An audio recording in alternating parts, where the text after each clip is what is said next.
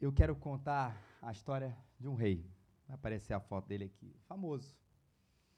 Rei Edward, ou Eduardo VIII, que entrou para a história por uma particularidade dele. Não foi por causa de um decreto, ele não entrou para a história por causa de um discurso dele, ele não entrou para a história por um ato diplomático que ele tenha feito, pelo enfrentamento de uma guerra, pelo enfrentamento de uma crise ou coisa parecida. O lugar de Eduardo VIII na história se cristalizou porque ele abdicou do seu trono. Por um motivo diferente, por um motivo praticamente único aí na história da Inglaterra, porque ele foi casar com a mulher que ele amava. Ué, mas por que ele não podia ser rei? Você que não conhece a história. E casar com a mulher que ele ama. Simples, por causa da condição da mulher que ele disse que amava. O nome dela era Wally Simpson, uma socialite americana que já havia se divorciado por duas vezes.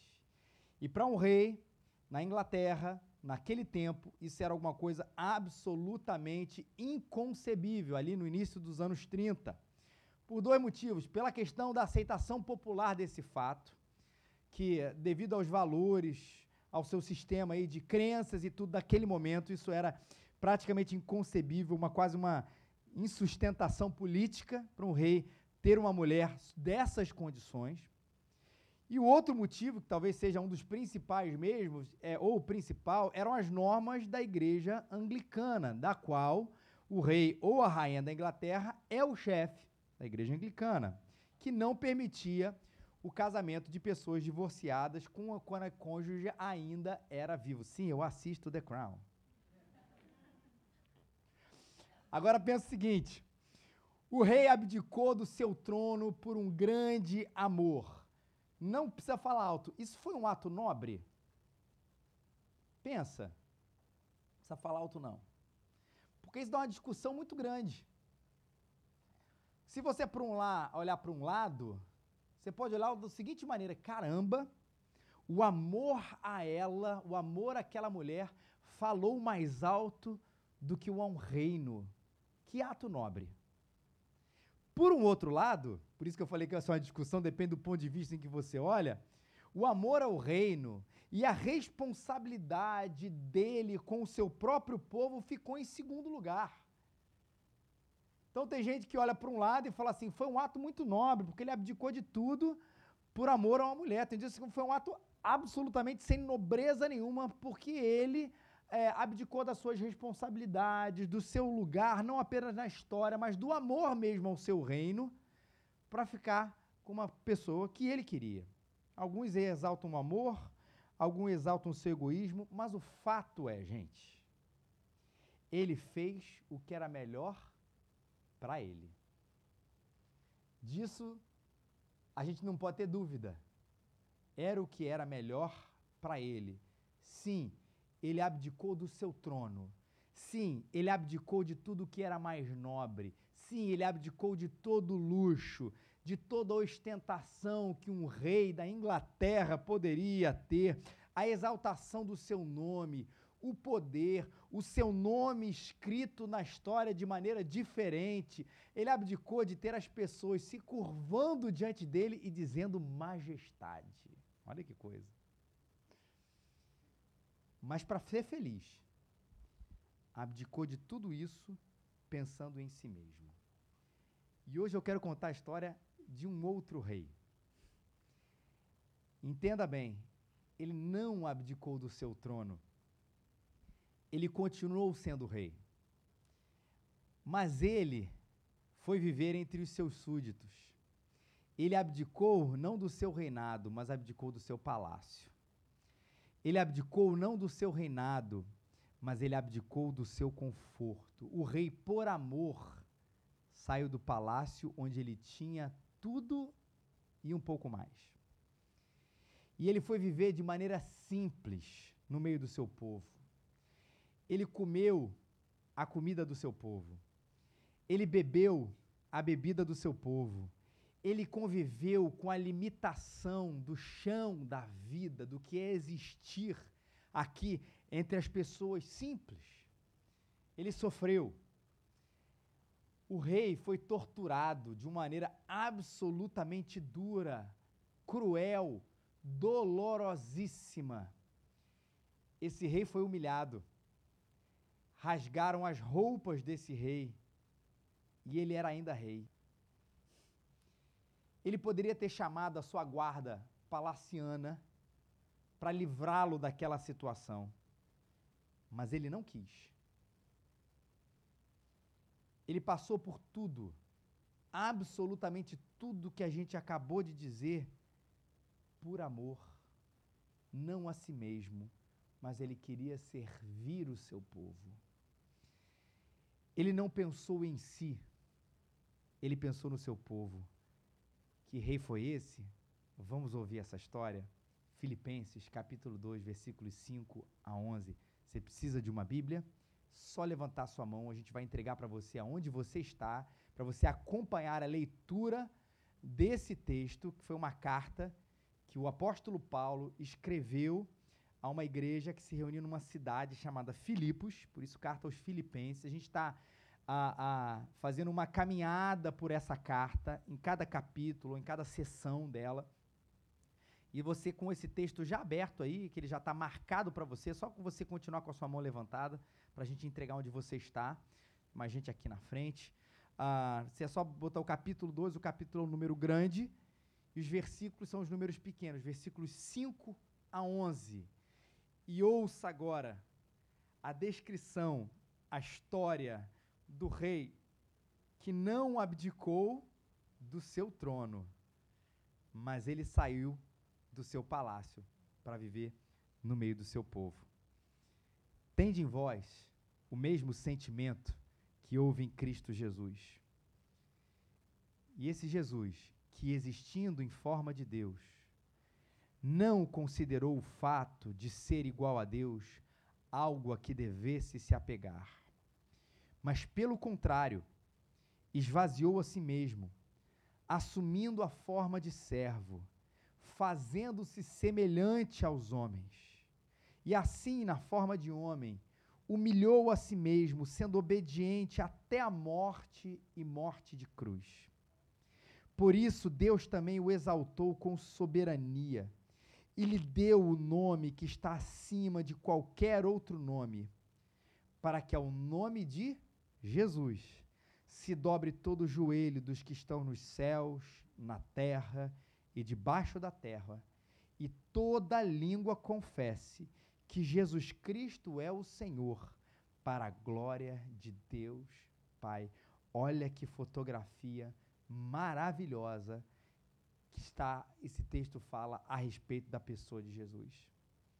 O texto, a segunda coisa, a primeira coisa a gente vai ver lá no final, mas a segunda coisa que o texto fala, ele começa a dizer sobre a eternidade. Porque quando a gente fala de Jesus, normalmente a nossa mente ela vai entrar aqui para o período que ele esteve aqui no meio da gente, entre nós. Mas não é isso que o texto começa a dizer, né? Ele vai falar em João capítulo 1, Ju, projeta para a gente, é o segundo slide aí. Ele diz que no princípio, lá no início, era o Verbo. O Verbo estava com Deus, esse Verbo é Jesus. O Verbo era Deus, ele estava no princípio com Deus. Todas as coisas foram feitas por intermédio dele, e sem ele nada do que foi feito existiria. Nada do que foi feito existiria. O texto fala da eternidade, que ele existindo em forma de Deus, não considerou o fato de ser igual a Deus ao que devesse se apegar, mas pelo contrário se esvaziou. Ou seja, Jesus não começou a existir no momento em que ele veio habitar entre nós Jesus já começou a existir, segundo esse texto, que aponta para o livro de João que a gente acabou de ler, desde a eternidade. Agora, uma questão. Ao contar isso sobre a eternidade de Jesus, a Bíblia não está querendo satisfazer a gente uma curiosidade. Do tipo, quantos anos você tem? Ah, eu sou eterno. Ah, obrigado. E aí? O que, que isso tem a ver com isso? Não é esse o objetivo, falar quantos anos Jesus tem. Ele tem eternos anos, ele é eterno, pré-existente ou coisa parecida. A pré-existência de Jesus, ou seja, o fato dele ter sempre existido antes mesmo que o mundo fosse mundo, que o tempo fosse tempo, que o espaço existisse, o tempo e o espaço existisse, isso tudo vem para mostrar para a gente que o enredo, o sentido da vida, a existência humana está nele. Que quando a gente fala sobre as origens de Jesus, ele está falando das nossas origens. Quando ele fala das origens de Jesus, da eternidade, da pré-existência de Jesus, ele está respondendo esse texto e a Bíblia a pergunta clássica do ser humano: de onde nós viemos? Porque é de onde nós viemos que nós vamos entender o sentido. É da nossa matéria-prima que a gente começa a entender por que a gente existe. E é interessante que a resposta da Bíblia não é de onde nós viemos. Ela nos responde de quem nós viemos. Porque a ideia do onde nos dá uma ideia de impessoalidade. A gente veio de um espaço, a gente veio de uma, de uma coisa, ah, de um nada, de um acaso. A gente está entendendo questões químicas, físicas, orgânicas, não orgânicas, sei lá, que deram em você. A resposta da Bíblia é que isso tudo vem de uma pessoa e não de um lugar ou de um resultado de combinações que, que fizeram que a gente aleatoriamente estivesse aqui. A gente veio de uma pessoa. E esse Jesus, que é o enredo da história, que é o sentido da existência humana, que é essa nossa matéria-prima, que não é inanimada, mas pelo contrário, é amorosa, é pessoal, é verdadeira. Ela diz que ele existindo em forma de Deus. E a ideia é que ele existir em forma de Deus não é o shape de Jesus, não é a aparência física de Jesus, mas justamente para ressaltar essa ideia de que ele é sempre existente. Antes de vir, ele estava onde? Na glória e na eternidade. Ele já existia em forma de Deus antes de vir aqui existir na forma humana. Agora, tenta imaginar comigo um pouquinho o que é que é estar na glória, não no bairro aqui do lado. Qualquer figura para nós, para a gente tentar entender essa coisa, que ele existindo em forma de Deus, onde Jesus estava, essa pré-existência dele, que parece uma coisa muito filosófica e não tem nada de filosófico, é filosófico, mas é muito prático para a gente. Tenta imaginar o melhor lugar que você gostaria de estar depois do culto, porque eu sei que o melhor lugar que você gostaria de estar é aqui entre nós, mas depois, você saindo daqui, você gostaria de estar em outro lugar. Por mais bonito, por mais pacífico, por mais encantador e maravilhoso, esse lugar que você talvez carregue no seu imaginário, porque todo lugar é imperfeito, mas a gente tem alguns lugares que a gente tem no nosso imaginário que são mais perfeitos, não é verdade? Ele está maculado, ele está manchado pelo pecado. A gente falou, orou pela segurança pública aqui. A gente pensa assim, hoje em dia, a gente, ah, eu quero um lugar seguro. A gente, tem, a gente fica reativo a isso, né? Um lugar bonito a gente já tem. A gente quer ir para um lugar seguro. Mas você pensa que você está nesse lugar que é bonito e ao mesmo tempo seguro. Uma lagoa azul do filme. Sei que tem a minha idade, você vai saber. Sei que não tem a minha idade, você não entendeu o que eu falei. Mas tudo bem, tem no YouTube. Você está lá, sem menor risco de ser assaltado ou coisa parecida. Você senta ali para contemplar aquilo, sem nenhuma preocupação de segurança, mas quando você senta, você vai perceber que você vai estar sentado diante do, entre aspas, paraíso com os seus dramas. Porque a gente carrega os nossos dramas para o paraíso para os nossos paraísos aqui na Terra. Vocês estão entendendo? Não é o paraíso lá. Falou para os nossos paraísos aqui. A gente carrega as nossas limitações. A gente carrega as nossas maldades. A gente carrega as nossas imperfeições para aqueles lugares que nós julgamos ser perfeitos. A gente carrega para isso. Então, quando a gente senta achando que está num paraíso, a gente percebe que existe um inferno dentro da gente. Isso macula qualquer lugar. Quantas vezes a gente não teve essa infeliz, mas real experiência de estar num lugar tão perfeito, de repente você lembra de uma coisa que você fez, que você falou, que aconteceu com você. Você lembra, e a gente, diante de tanta beleza, a gente chora e se entristece.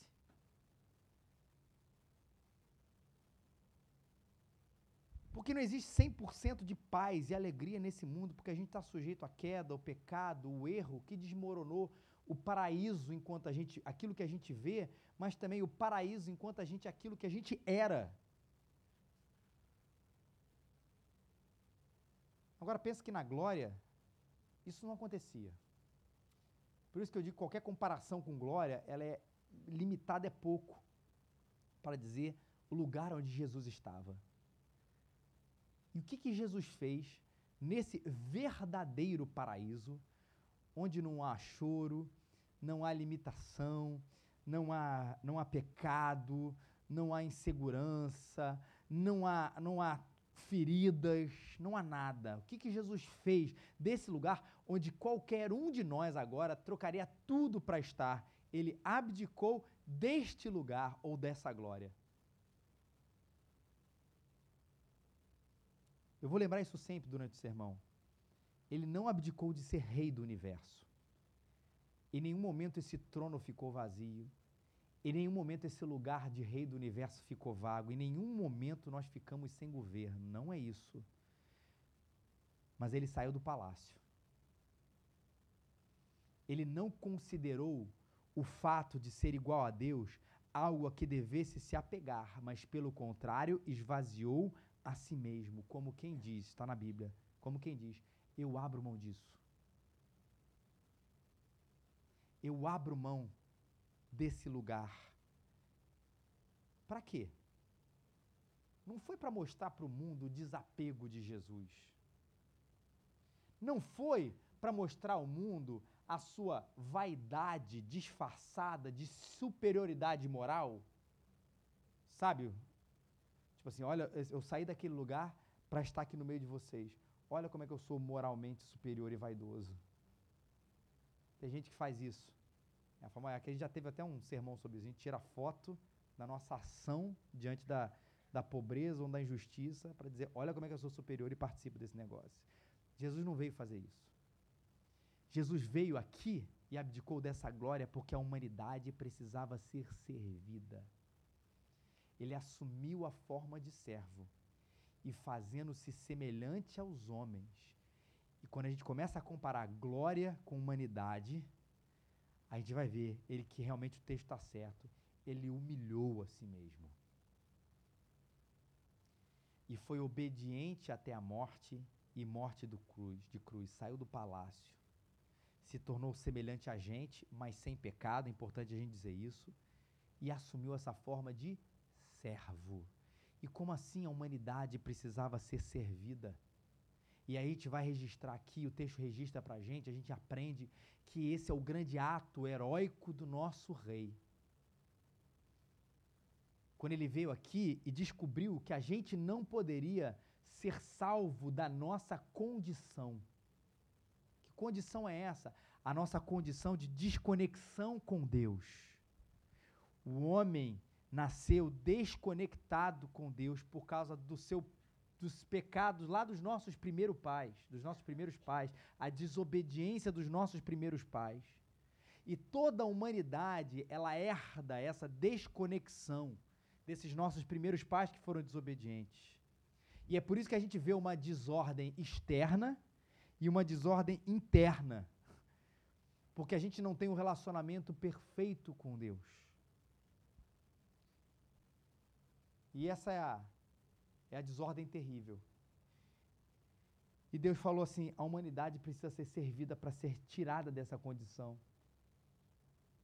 Deus é um pai, um bom pai, tão amoroso, tão amoroso, que ele queria resgatar os seus filhos, para que esses filhos saíssem do ambiente ou do lugar da rebeldia e entrassem no lugar de filho de Deus. no lugar da rebelião, para um lugar de amor, de reconciliação. E o homem não poderia fazer isso por si mesmo. Mas Deus amou a gente de uma maneira tão grande que não queria ver essa nossa desordem, queria que nós o chamássemos de Pai. Deus queria que nós fôssemos os seus filhos, e a única maneira disso acontecer era retirando aquilo que nos afastava de Deus, que é o nosso pecado. E como é que isso podia acontecer? Bom, todo pecado requer uma consequência. Todo crime requer ali uma pena. Jesus levou a minha pena. E esse é o ato heróico do nosso rei. É por isso que ele veio nos servir nesse sentido. Um inocente rei veio morrer por súditos pecadores. Uma pessoa sem pecado veio morrer pelo pecado dos outros. E para ser sem pecado, teria que ser o próprio Deus. E para morrer por nós, teria que ser homem. Isso só aconteceu na pessoa de Jesus, o Deus homem, o homem Deus. Ele serviu a humanidade não em primeiro lugar ensinando a moral à humanidade. Ele serviu a humanidade não ensinando palavras de incentivo. Ele serviu e serve a humanidade não dando o exemplo de como amar em primeiro lugar, não dando exemplo de como amar o próximo. Ele serviu a humanidade morrendo por ela. Ele serviu a humanidade reconectando a humanidade com Deus. Ele serviu e serve a humanidade tirando os nossos pecados, rasgando o preço que era nossa. Esse é verdadeiramente o Rei, o Jesus a quem nós adoramos. E a história não termina aí. Ela não termina falando que houve um rei que abdicou da sua, do seu palácio, não do seu trono, não da sua coroa, mas do seu palácio para morrer entre nós e morreu e foi humilhado e nos serviu. Essa é uma parte maravilhosa da história. Mas o enredo da humanidade continua dizendo que o próprio Deus, e ele foi obediente até a morte, o exaltou com soberania, deu o nome a ele que está acima de todo nome, para que o nome de Jesus se dobre todo o joelho dos que estão nos céus, na terra, debaixo da terra, e toda língua, toda língua confessa que Jesus Cristo é o Senhor para a glória de Deus o Pai. Não é a história apenas de um servo sofredor, é a história também de um rei vencedor. Ele foi exaltado com soberania, diz o texto. Exaltado com soberania é um superlativo, usado somente nesse texto, em todo o Novo Testamento. Ele foi super exaltado. Ele foi exaltado com louvor, ele foi exaltado com glória. E a ideia é que aquele que super se humilhou foi super exaltado. E aqui aí não é um exagero essa ênfase. Porque aqui a gente não está apresentando esse homem que foi super exaltado como se fosse um grande nobre, um grande filósofo, um grande político ou coisa parecida. Não a gente está apresentando, Jesus está sendo apresentado aqui como centro da história, aquele que é a razão da vida. Por isso ele é super exaltado. Não é alguém que ganhou 10 prêmios Nobel, não é alguém que descobriu uma cura importante, não é alguém que, que fez um negócio muito interessante, não, é o rei do universo. Aquele que diante de quem os ventos param. Aquele diante de quem o coração do homem é mudado aquele diante de quem os milagres acontecem, aquele diante de quem nós somos salvos, somente por eles, aquele que controla os fenômenos, aquele que senta no trono do universo e reina sobre absolutamente todas as coisas, é o Rei Jesus. Por isso ele é super exaltado. Se um dia você se perguntou qual é o sentido da vida, lembre-se Muda sua pergunta. É quem é o sentido da vida? É o Rei do universo que vem entre nós para nos servir. Ele tem um nome acima de todo nome.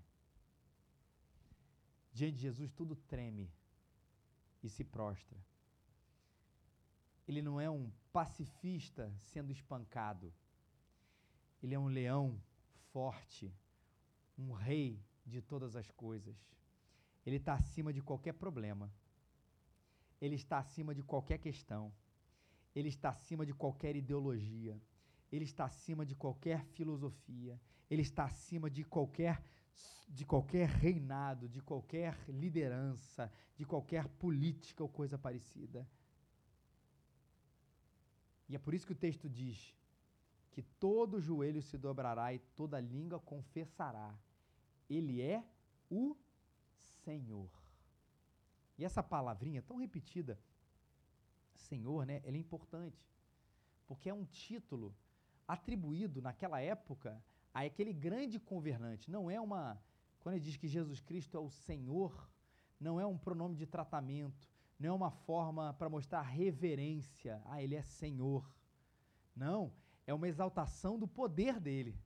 Quando as pessoas viam César naquele tempo, que a ideia de que é o grande imperador é aquele que talvez seja o, o, o controlador máximo ali do, do mundo ocidental, oriental daquela época, ah, ele é o Senhor, ele é o grego, é o Kyrios, ele é o dono, ele está à frente de tudo. Não. César não é o Senhor. Os nossos governantes não são os senhores. A ONU não é a senhor de nada. Os nossos aqueles que controlam as coisas não são senhor de todas as coisas. A Bíblia diz: ele é o Senhor. Tudo é por ele, por meio dele e para, de, para ele. Por isso que naquele, no dia em que ele voltar, e ele voltará, não existe um ser, uma criatura, um demônio, um indivíduo que não dirá: Ele é o Senhor e diante dele eu me prostro. Isso quer dizer que todo mundo vai ser salvo? Não. Alguns se ajoelharão e confessarão com alegria. E vão dizer: é verdade, Ele é o nosso Senhor. Eu o conheci aqui enquanto vivia, e Ele é o Senhor. E outros se ajoelharão e confessarão com remorso. Eu não reconhecia. Eu não achava nada dele, eu nem acreditava nele, mas agora eu vejo que ele é o Senhor. Uns serão salvos, outros não, mas todos vão reconhecer este fato. E você? Naquele dia que ele voltar, ou que você for estar com ele, porque todos nós um dia morreremos, se Jesus não voltar antes, qual o tipo de reconhecimento da pessoa de Jesus? É, ele é o Senhor que maravilha! Sempre vi isso, reconheci isso. Ou com remorso, você vai dizer: uma pena, eu não reconheci que Ele é o Senhor e agora não dá mais tempo. Porque o reconhecimento com alegria se dá aqui na terra e continua na eternidade. E o reconhecimento com remorso se dá lá na eternidade, enquanto aqui a gente nega. Mas o fato é que o tempo para reconhecer é hoje. É aqui. Ele é o centro da história. Ele veio. Ele veio salvar. E um dia voltará para os súditos do seu reino, que são aqueles que reconhecem com alegria que Ele é o Senhor e com eles reinarão para sempre ao seu lado. Como é que hoje você o confessa?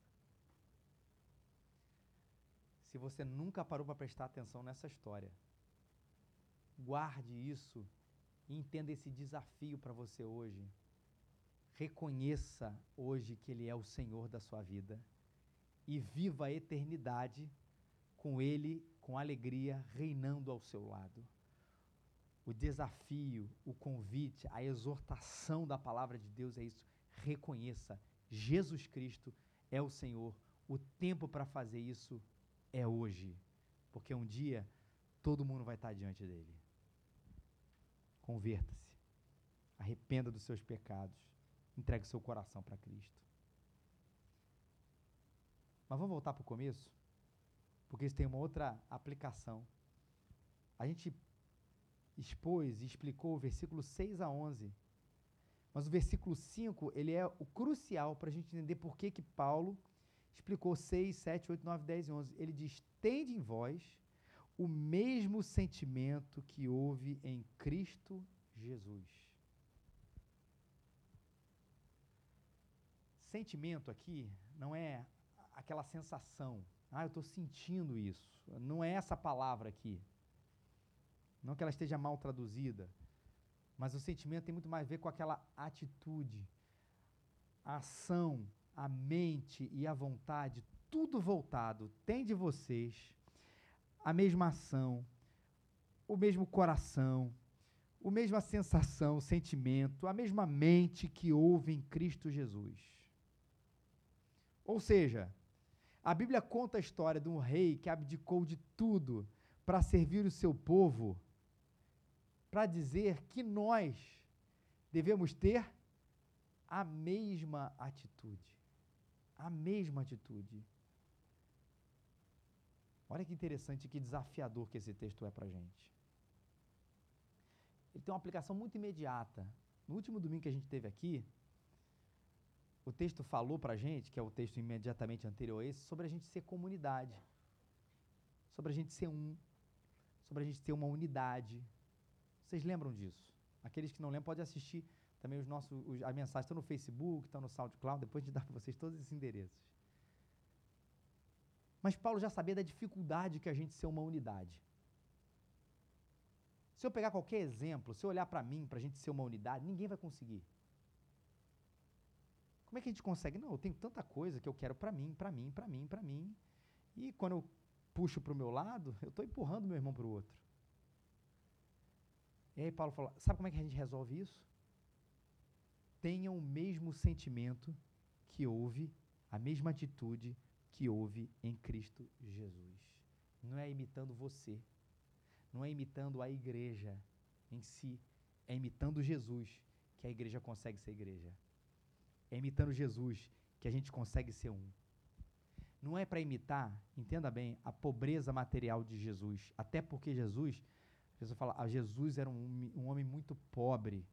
Isso não é verdade, tá, gente? Normalmente o carpinteiro pertencia a uma classe média e não a um miserável na época de Jesus. Bom que a gente colocar isso. O que a gente está imitando é uma, é uma vida que abre mão de tudo para a vontade e para a glória de Deus. O que a gente tem que imitar é uma vida que, para se sujeitar à vontade de Deus, faz todas as coisas. E o que, que a gente precisa? Olha, Deus é o centro de tudo. Eu preciso viver para a glória dele, imitando a Jesus Cristo, o meu Senhor, o mesmo sentimento dele, o mesmo sentimento que devo fazer em mim, para viver em comunidade, para gente ser um e para a gente existir nesse mundo. E eu preciso me esvaziar, porque Jesus se esvaziou do seu palácio. A gente não está em palácio nenhum, mas você sabe que a gente mais precisa estar tá vazio? De nós mesmos. E eu não estou falando de personalidade. Porque a gente tem jeito. A gente tem maneiras, a gente tem. Eu não estou falando para a gente não tratar as nossas histórias como se elas não existissem, porque nós as carregamos e elas fazem parte da nossa identidade, do nosso sotaque, da nossa maneira de ver a vida, das nossas coisas. Isso a gente pode preservar. Ali, esses traços assim. A gente é único. Mas esvaziar-me de viver para fazer a minha vontade. Ah, isso eu preciso eu me esvaziar de viver para mim, me esvaziar de viver para aquilo que eu desejo e viver inteiramente para a glória do Pai, fazendo a vontade do Pai, nem que a cruz seja o nosso destino, nem que a rejeição seja o nosso destino. Tende em vós o mesmo, o mesmo sentimento que houve em Cristo Jesus. Romanos 15, versículos 2 e 3 diz o seguinte: Portanto, cada um de nós deve agradar o próximo, visando o que é bom para a edificação dele. Por quê? Porque também Cristo não agradou a si mesmo. Mas como está escrito, as ofensas dos que te ofendiam caíram sobre mim. 2 Coríntios 8, 9 diz o seguinte: Pois conheceis a graça de nosso Senhor Jesus Cristo, que sendo rico, tornou-se pobre por vossa causa, para que vós fosseis enriquecidos por sua pobreza. Lembrando que a gente está falando de pobreza material, de miséria humana, financeira. Ele, que sendo rico, tornou-se pobre. Façam vocês as mesmas coisas. Deus não pode ser para a gente uma ideia de fim de semana. É a razão pela qual eu existo, eu me movo. Eu não posso olhar, guarde isso, talvez seja essa a aplicação geral do negócio. Eu não posso olhar para a vida de Jesus e dizer que lindo. Eu tenho que olhar para a vida de Jesus e falar: Senhor, me faz assim. Me transforma assim. Me faz ter o mesmo e o grego original da palavra mesmo, sabe o que significa? O mesmo. O mesmo. O mesmo. O mesmo sentimento que houve em Jesus Cristo. Para que eu possa dizer: já não sou eu mais que vivo, mas Cristo vive em mim. Esvaziar-se de mim, viver para Ele e fazer isso, não tentando com mais dificuldade mas pedindo a Ele que faça isso em nós. Vamos ficar de pé.